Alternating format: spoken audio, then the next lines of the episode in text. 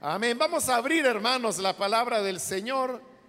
Y en esta ocasión lo hacemos en la carta de Santiago. Busquemos el capítulo número 4. Capítulo número 4 de la carta de Santiago. Ahí vamos a leer la palabra de Dios.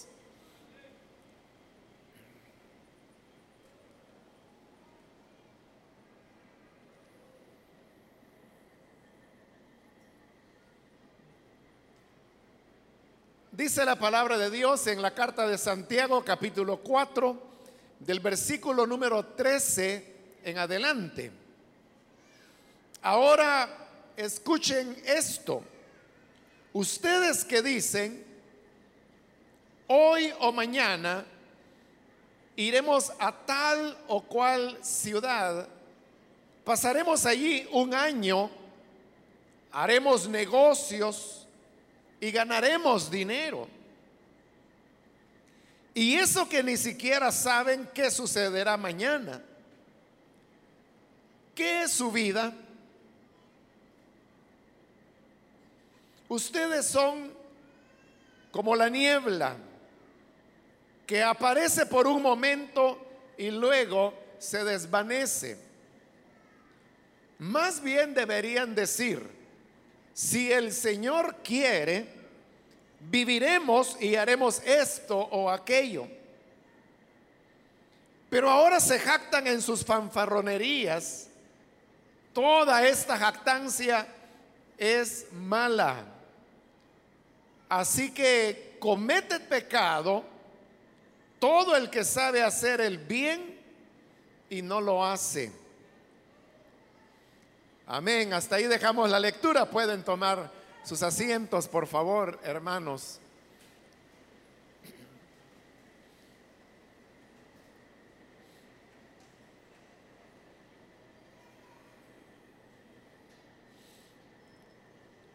Hemos leído, hermanos, este pasaje de la carta de Santiago, donde usted puede notar que se nos habla sobre la dependencia que tenemos tener de Dios en todos los aspectos de nuestra vida. Santiago adopta acá una forma profética para decir estas palabras, ya que él comienza en el versículo 13 diciendo, ahora escuchen esto. Pero esa expresión, ahora escuchen esto, era una fórmula que los profetas utilizaban para anunciar la palabra del Señor. En el capítulo siguiente, que es el 5, en el versículo 1, usted puede ver que otra vez se usa la misma fórmula. Ahora escuchen ustedes.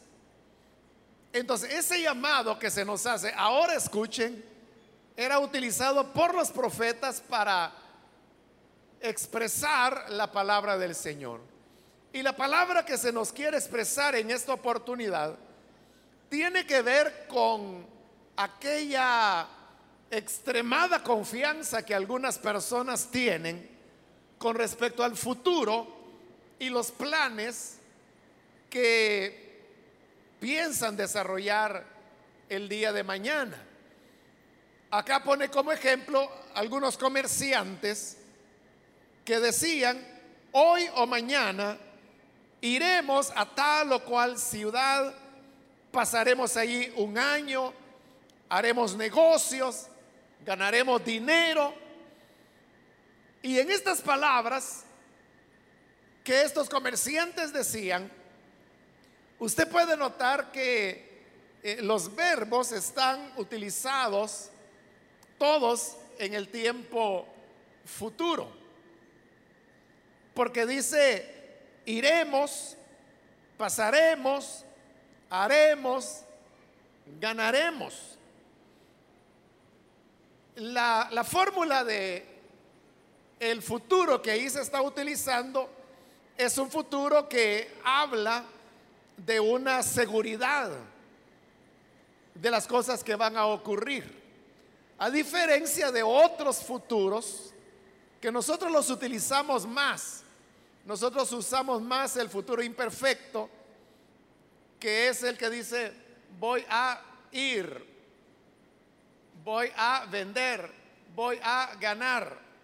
así hablamos nosotros, nosotros no, no decimos, iré, haré, ganaré. Los dos son futuros. Pero ¿cuál es la diferencia entre decir iré a decir voy a ir? La diferencia es que si yo digo iré, ese es un futuro de seguridad, que efectivamente las cosas ocurrirán. Pero si yo digo voy a ir, significa que yo tengo la intención de ir, pero que posiblemente a final de cuentas no vaya. Puede ser que vaya, puede ser que no vaya. Por eso se le llama un futuro imperfecto, porque la acción pudiera estar ubicada en el futuro, pero también pudiera ser que no. Porque da lugar a que haya elementos que puedan impedir que se haga lo que se está planeando. Sin embargo, en las palabras que están utilizando estos comerciantes, usted puede ver que hay una certeza total. Iremos, estaremos, pasaremos, haremos, ganaremos. O sea, en todo es que ellos tienen una absoluta seguridad. Es decir, que ellos están planeando lo que ocurrirá que a dónde irán. Pero están seguros que van a llegar a ese lugar, que van a comerciar. Y ellos están seguros que comerciarán, que van a ganar, que harán dinero. Pero hay una seguridad total en eso. A eso es precisamente a lo que la escritura nos llama la atención en el sentido, no significa que nosotros no podamos hacer planes para el futuro. Más bien, hay otros pasajes de la Biblia donde nosotros podemos encontrar que se nos anima y se nos exhorta a hacer planes. El Señor Jesús dijo que nadie construya una torre si antes no se sienta a calcular si tiene la fuerza necesaria para hacerlo. Nadie dice va a la guerra si primero no calcula si tiene posibilidades de ganar a su contrincante, porque de otra manera mejor busca hacer la paz y evita que haya un enfrentamiento armado. Entonces, son invitaciones para que seamos sensatos y para que planeemos. Pero al planear el futuro, uno sabe, hermano, que hay muchos cabos sueltos que quedan en el camino y que pudiesen evitar o impedir que aquello que planeamos o soñamos al fin y al cabo no se haga realidad. El único que sabe lo que ocurrirá el día de mañana es Dios. Y Él lo sabe con certeza. Pero cuando una persona dice, iremos, haremos, comerciaremos, ganaremos. En todas esas expresiones no se está dejando ningún espacio para Dios. Porque la persona cree que basta con que se lo proponga a sí misma y entonces podrá realizar lo que ha planeado simplemente porque de su parte existe la resolución o la iniciativa de hacer aquello que está dentro de sus sueños. Pero a esto es lo que el versículo 14 nos acude y nos dice, y eso que ni siquiera saben que sucederá mañana. Esa es la verdad. A ciencia cierta, nosotros ni siquiera sabemos lo que sucederá mañana. O sea, está supuesto que el día de mañana es lunes y que inicia una nueva semana laboral o académica. Entonces, para algunos dirán, no, no, yo sé que mañana debo ir a estudiar, debo ir a trabajar. A las 8 de la mañana yo tengo que estar en tal o cual lugar. Pero eso es lo que uno, como dije, supone. Pero la verdad es que la certeza de lo que ha de ocurrir el día de mañana no lo sabemos. Y en la medida que nos vamos alargando en el futuro, menos certeza tenemos. Si ni siquiera tenemos seguridad de lo que ocurrirá el día de mañana, menos la tendremos de lo que ocurrirá el día miércoles o el día viernes o dentro de un mes o dentro de un año, peor dentro de dos años, aún peor dentro de cinco años. Y si uno ya se pone a pensar 10, 15, 20 años, ya uno empieza a decir, bueno, a saber si vamos a estar vivos todavía. Es decir, cada vez que nos vamos internando en el futuro, cada vez es peor. Entonces, si ni siquiera sabemos lo que ocurrirá el día de mañana, no podemos menos estar planeando con tanta confianza excesiva lo que ocurrirá en el futuro. Y por eso es que Santiago pregunta, ¿qué es su vida? ¿Qué es su vida? Y él responde, ustedes son como la niebla que aparece por un momento y luego se desvanece. La niebla, hermano, usted sabe que siempre es algo pasajero y así se utiliza en la escritura. El tema de la niebla se utiliza en los salmos, en el profeta Isaías y en el profeta Oseas. Y todas las veces que se utiliza es en el sentido de lo pasajero, de aquello que hoy es. Y dentro de cinco minutos pudiera no ser. En estos días, hermanos, de invierno, que quiera Dios se estén acercando, usted sabe que hay ciertas mañanas que por la misma humedad el ambiente aparece cubierto de neblina, decimos nosotros.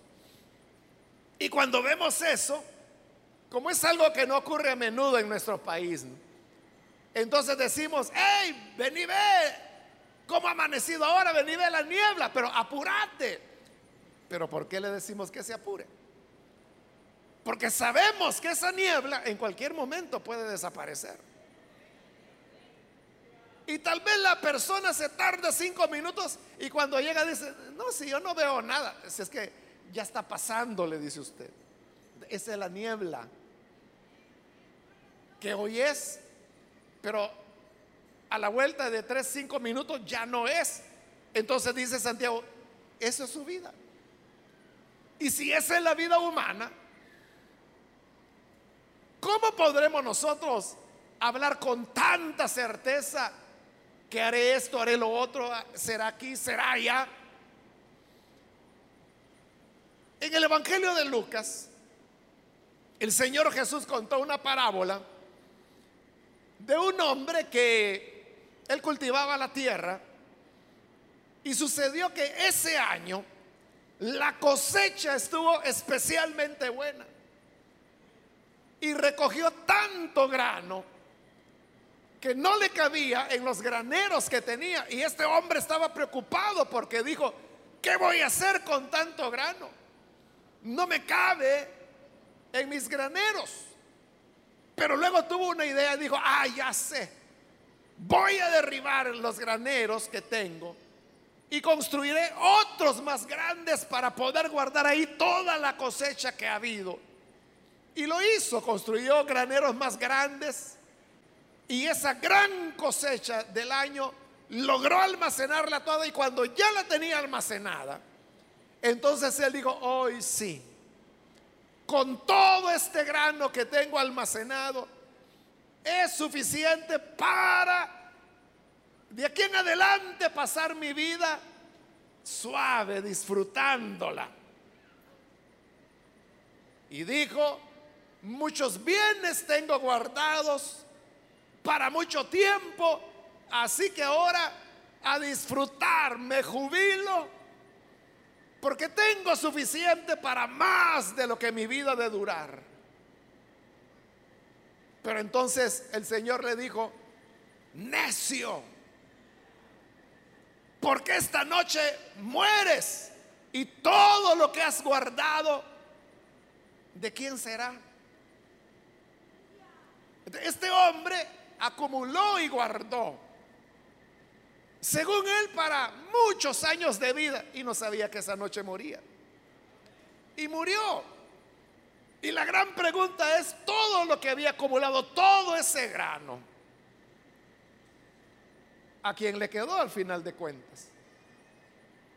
Por esa causa es que nosotros no debemos planear tan temerariamente, diría yo, o tan atrevidamente, aunque lo que va a decir Santiago es que esa es fanfarronería, es ser un fanfarrón, es ser un, un bocón, en otras palabras, en que la persona dice, haré esto, haré lo otro. Y el fulano ni sabe si vivirá o no vivirá. Porque ¿de quién depende la vida?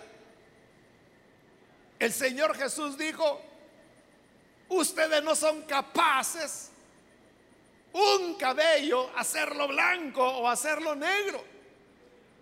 ¿Quién de nosotros, hermanos, puede decidir y decir, no, yo voy a hacer un cabello mío negro o lo voy a hacer blanco. Si una cosa tan pequeña no la podemos determinar, menos podemos nosotros decir, es que yo estoy ahorrando para cuando tenga 120 años.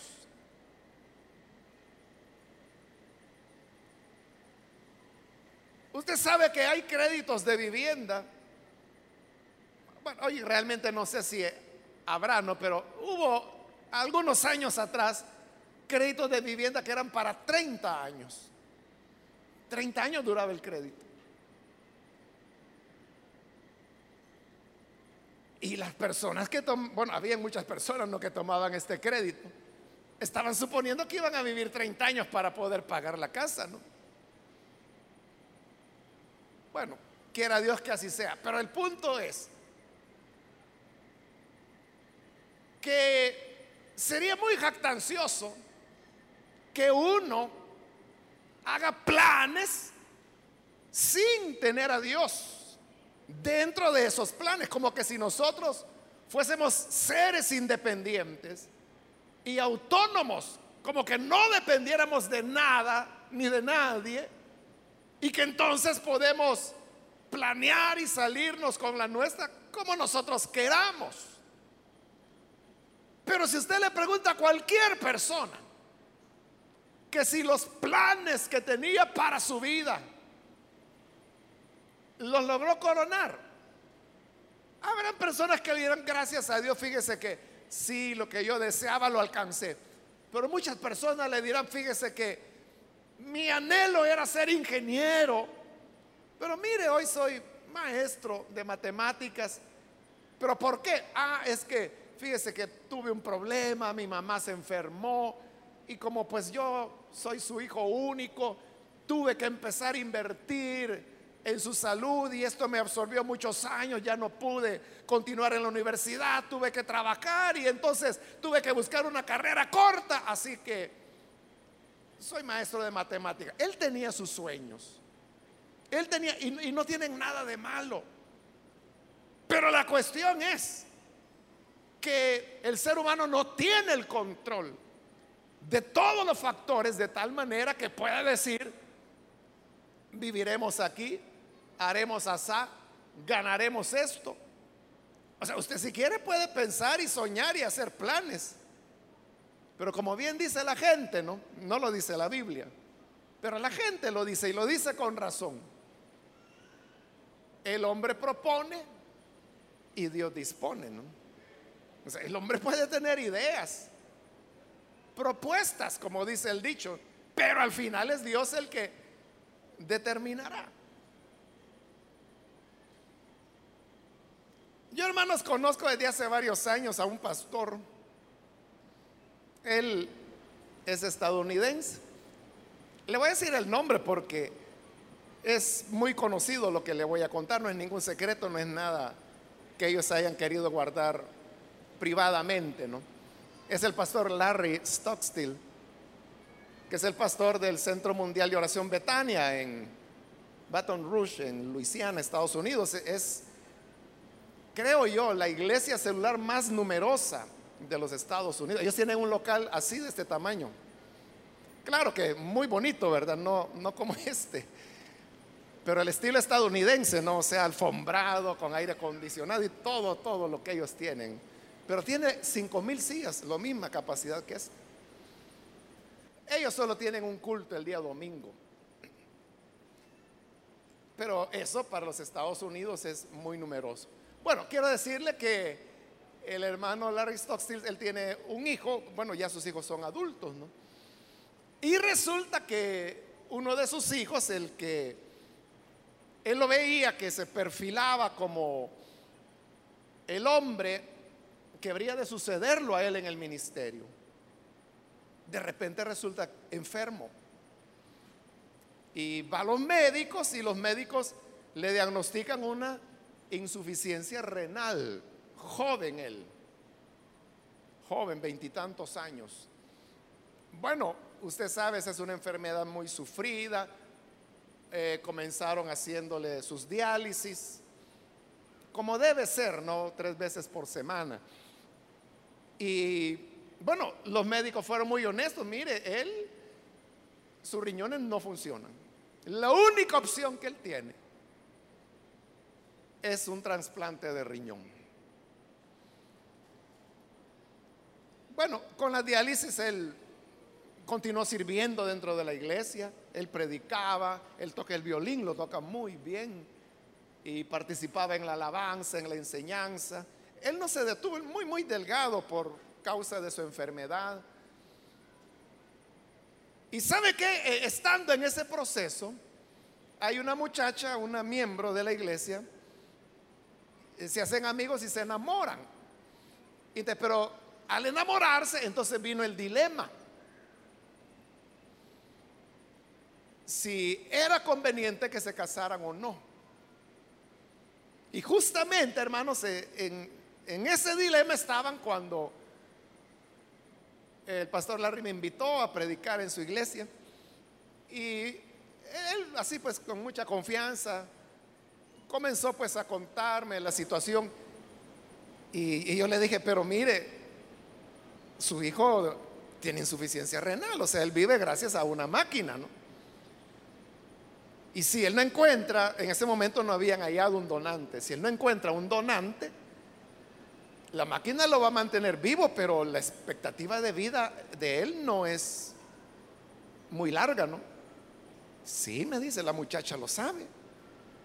O sea, nosotros no hemos guardado en secreto, la iglesia sabe lo que mi hijo tiene. Y yo le decía, y su hija está dispuesta perdón, la muchacha está dispuesta a casarse en esas condiciones con su hijo. Sí, me dice, ella dice que lo ama. Y le dije, ¿y ellos estarán planeando tener hijos? No, me dice. No, porque la muchacha dice, yo lo amo a él y yo sé que corro el riesgo que él no, tenga una larga vida. Entonces yo voy a cargar con el dolor de perder a mi esposo, pero no quiero colocar sobre un hijo o una hija el dolor de perder a su padre. en la mente ellos tenían la idea de hacerse novios, casarse, pero no tener hijos, porque no sabían qué tanto el muchacho habría de vivir. Bueno, en ese momento fue que estuve yo de posteriormente, porque nos vimos en otros países con el hermano Larry y él me contaba que se habían casado. Ya estaban casados. Y por ese tiempo habían hallado ya un donante de riñón. Eh, hicieron los exámenes, todo salió bien, hicieron el trasplante. Bueno, entonces ya él ya no dependía de la máquina porque ya ahora tenía alguien riñón nuevo, alguien se lo había donado.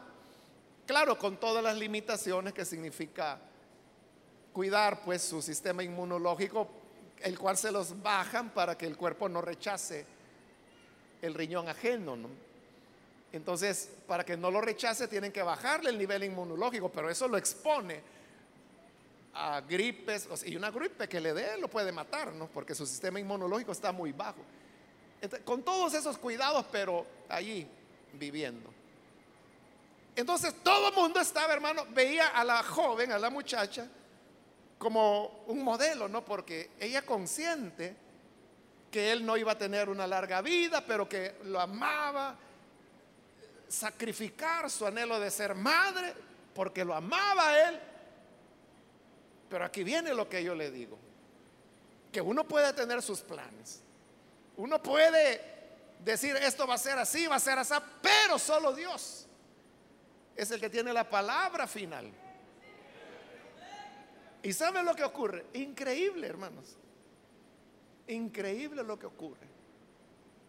La muchacha, la joven, la esposa de, del joven, adquiere un virus y se le va para el cerebro y la mata y muere.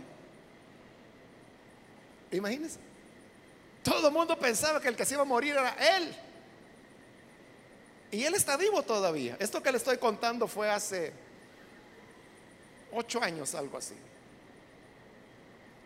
Y es la muchacha la que muere. Por, un virus.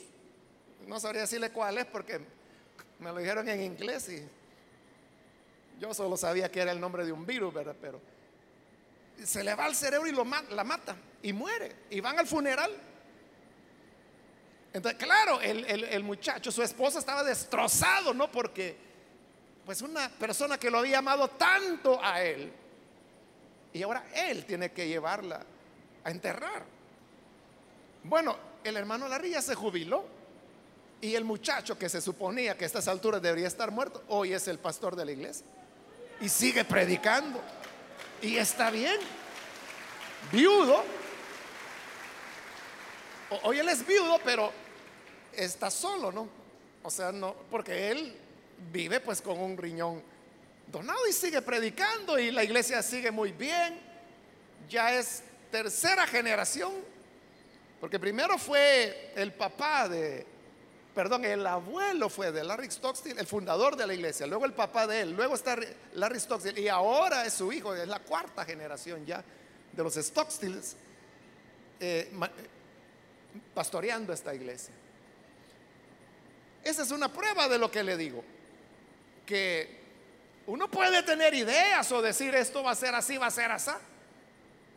O la gente dice, no, yo sé que mi abuelita, ya ella está ancianita, yo le agradezco a Dios, pero yo sé que un día de esto vamos a ir de funeral. Lo que no sabe es que a él quizás lo van a enterrar primero. Por eso Santiago dice, más bien deberían decir, si el Señor quiere, viviremos y haremos esto o aquello. Si Dios quiere, Él nos dará vida. Y si nos da vida y Él quiere, haremos esto o haremos aquello. Pero note, esto de decir, si Dios quiere, no es simplemente una frase en nuestros labios, ¿no? No debe ser simplemente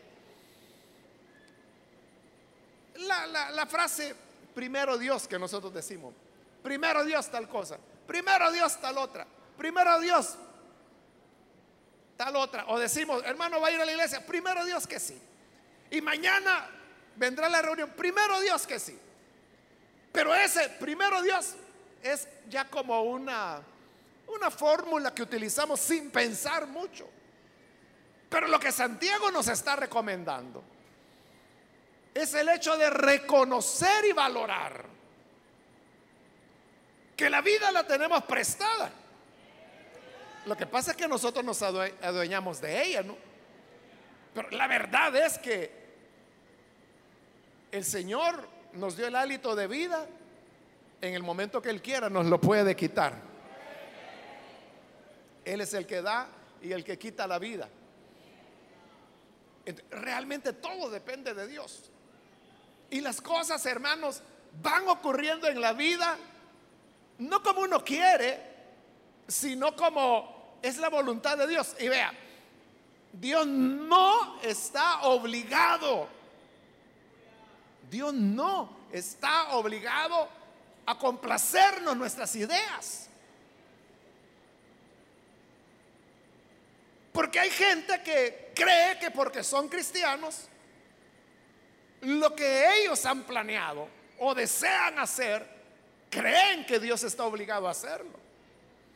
Hace como dos semanas un hermano me preguntaba, hermano me decía, ¿y por qué me dice hay creyentes, hay evangélicos que están muriendo por esta delincuencia? Y yo le dije, hermano, muéstreme un pasaje de la Biblia donde Dios ofrezca inmunidad para los creyentes. Enséñeme dónde la Biblia dice que Dios se ha comprometido a que a nosotros los creyentes no nos va a pasar nada. Y que aunque nos disparen balas, que no nos va a pasar nada. ¿A dónde dice eso la Biblia? Él no le ha ofrecido inmunidad a nadie. Y tampoco ha prometido a nadie que las cosas van a ser como la persona planeó. Las cosas serán como Dios quiere que sean. A veces puede haber una coincidencia que lo que usted deseaba es lo que Dios quería también. Y eso es lo que ocurre. Pero muchas veces, como somos tan disparatados, ¿verdad? Lo que nosotros queremos no es lo que Dios quiere. Él tiene mejores ideas para nosotros, porque al final de todo, como lo dice Pablo, todas las cosas ayudan a bien a los que le aman.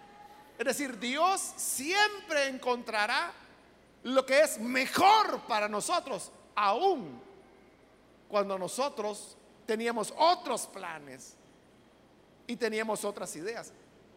Es que la sola conversión al Evangelio, hermanos, es un cambio de planes en nuestra vida.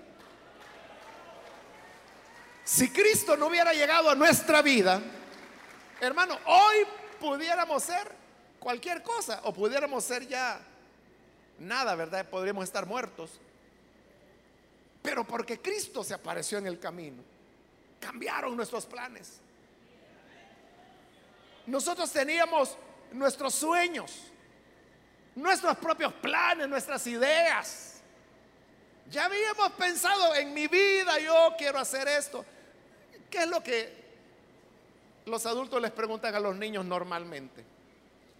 Y cuando seas grande, ¿qué quieres ser?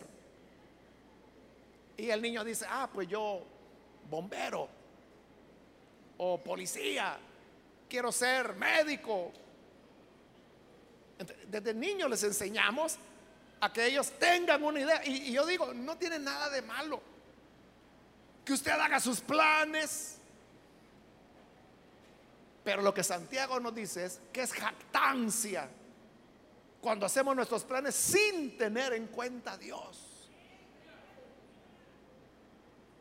Lo que se nos recomienda es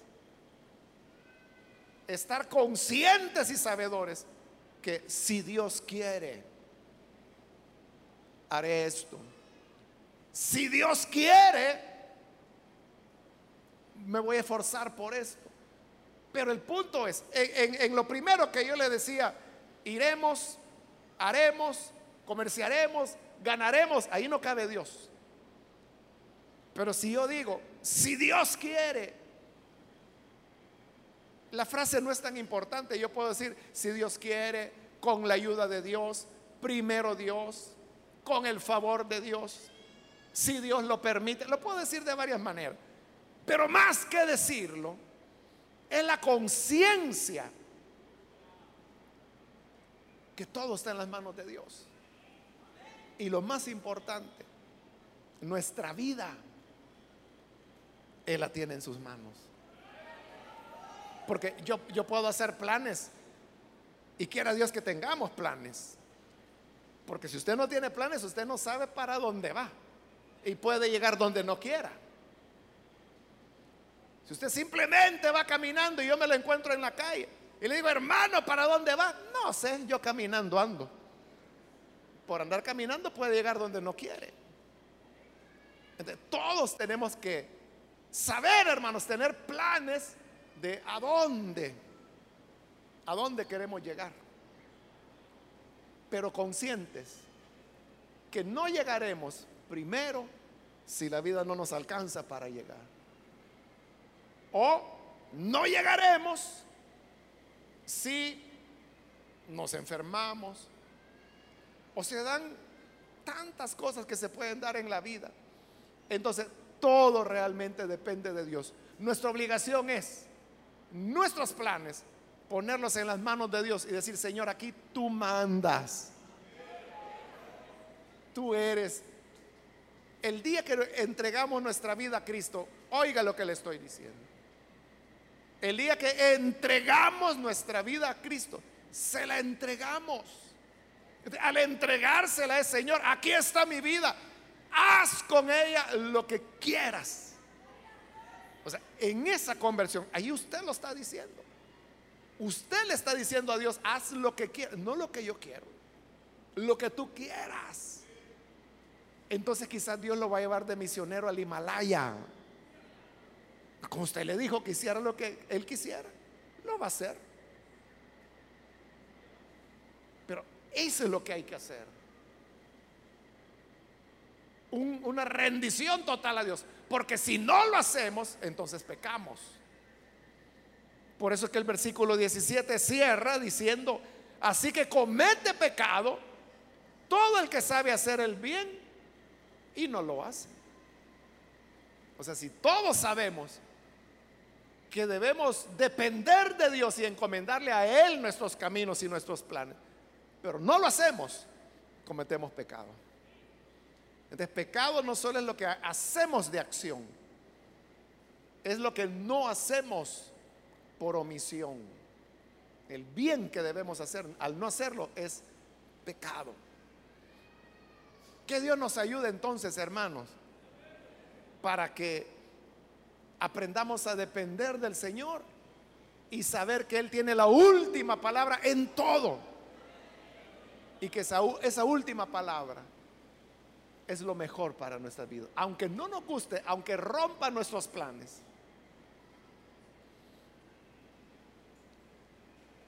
Pero la voluntad de Dios siempre será lo mejor. Un muchacho me decía un día de esos, hermano, ayúdeme a orar por esta hermana porque yo quiero que sea mi novia, me decía. Yo la quiero para mí. Mire, yo oro todos los días, pero yo quiero que usted me ayude a orar. Y yo le dije, y ya le preguntaste a Dios si ella es la voluntad para ti. No, me dijo. Eso es lo que tenés que orar, le dije. No decirle, dámela, dámela, porque yo la quiero, porque esa es la que yo quiero, porque me gusta. Y hasta quería que yo le pidiera lo mismo. No, tiene que comenzar. Señor, ¿es tu voluntad o no? Porque el que sabe hacer lo bueno y no lo hace, le es pecado. Así que dependamos en todo de la gracia del Señor. Que si Él nos da la vida, lo haremos, ¿no? Y si no, pues algo mejor tiene Él preparado. Vamos a orar, vamos a cerrar nuestros ojos. Y yo quiero ahora hacer una invitación para las personas que todavía no han recibido al Señor Jesús como su Salvador. Pero si usted ha comprendido que no podemos valernos por nosotros mismos, sino que la gracia de Dios es la que debe asistirnos en todos los aspectos de nuestra vida. Yo le quiero invitar para que pueda venir hoy y recibir al Señor Jesús como su Salvador. Si hay alguna persona, algún amigo o amiga que hoy necesita entregarle su vida al Señor, pero oiga bien, entregarle la vida, es decir, que sea tu voluntad, Señor. Si quiere hacerlo, póngase en pie. Invito a las personas que hoy necesitan recibir al Hijo de Dios. Póngase en pie, por favor, ahí en el lugar donde se encuentra. Vamos a orar por usted. Cualquier amigo, amiga que necesita venir al buen Salvador, puede ponerse en pie. Queremos orar por usted. Si se encuentra en la parte de arriba, también puede ponerse en pie. Y con gusto oraremos para que la gracia del Señor le alcance. ¿Hay alguna persona que necesita venir? Muy bien, aquí hay un joven que pasa, bienvenido. Alguien más que necesita venir para entregarse al buen Salvador. Póngase en pie. Yo le invito, tenemos el tiempo limitado, pero si hay alguna otra persona, póngase en pie para que podamos orar por usted. Si hay hermanos, hermanas que se han alejado del Señor, pero hoy necesitan reconciliarse, póngase en pie también. También le incluiremos en esta oración. ¿Hay algún hermano que se reconcilia? Yo le invito para que lo pueda hacer. Muy bien, aquí hay otra persona. Dios le bendiga. Alguien más que necesita pasar. Póngase en pie. Vamos a orar. Hoy es el tiempo aceptable. No sabemos qué ocurrirá mañana. No sabemos qué será mañana. Menos un mes, un año. Pero con Cristo estamos confiados. Muy bien, aquí hay otra persona. Dios lo bendiga, bienvenido. Y aquí hay otro hombre más. Dios lo bendiga, bienvenido. Alguien más que necesita pasar. De este lado hay otro hombre más. Dios lo bendiga, bienvenido también. Otra persona o algún hermano que necesita reconciliarse, póngase en pie. Acá hay un joven que pasa, bienvenido también. Otra persona que necesita venir, póngase en pie. En la parte de arriba, si hay alguien con toda confianza, póngase en pie para que podamos orar por usted. Alguien más que necesita venir, hoy es su momento. Voy a hacer ya la última invitación. Si hubiese otra persona que necesita venir al Señor por primera vez o reconciliarse, póngase en pie y aproveche porque esta es ya la última invitación que estoy haciendo. Hágalo ahora. Póngase en pie para que oremos por usted. Acá hay una niña que pasa, bienvenida. Qué bueno, alguien más que necesita pasar. También hoy es su oportunidad. Acá hay otra persona. Dios la bendiga. Bienvenida también. ¿Alguien más?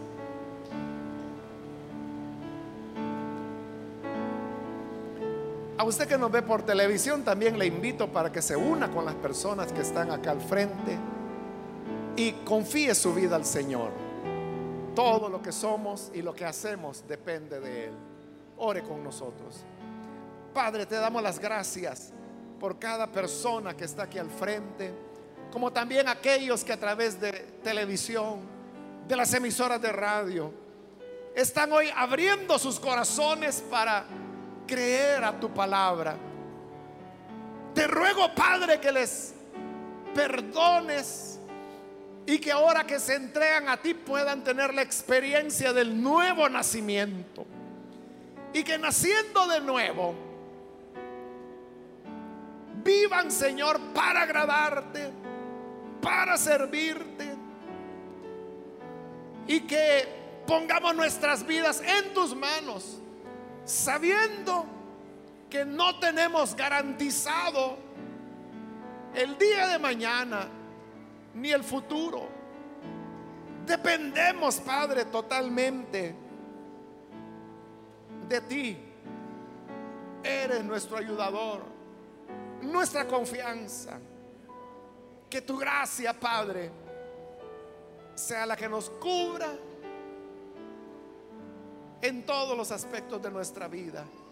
A ti sea la gloria y a ti te reconocemos como Señor del tiempo, de la historia y Señor de nuestras vidas. De tal manera que en nosotros sea hecha tu voluntad. Por Jesús nuestro Señor lo pedimos. Amén. Y amén. Damos la bienvenida a las personas que se han entregado al Señor. Dios les bendiga.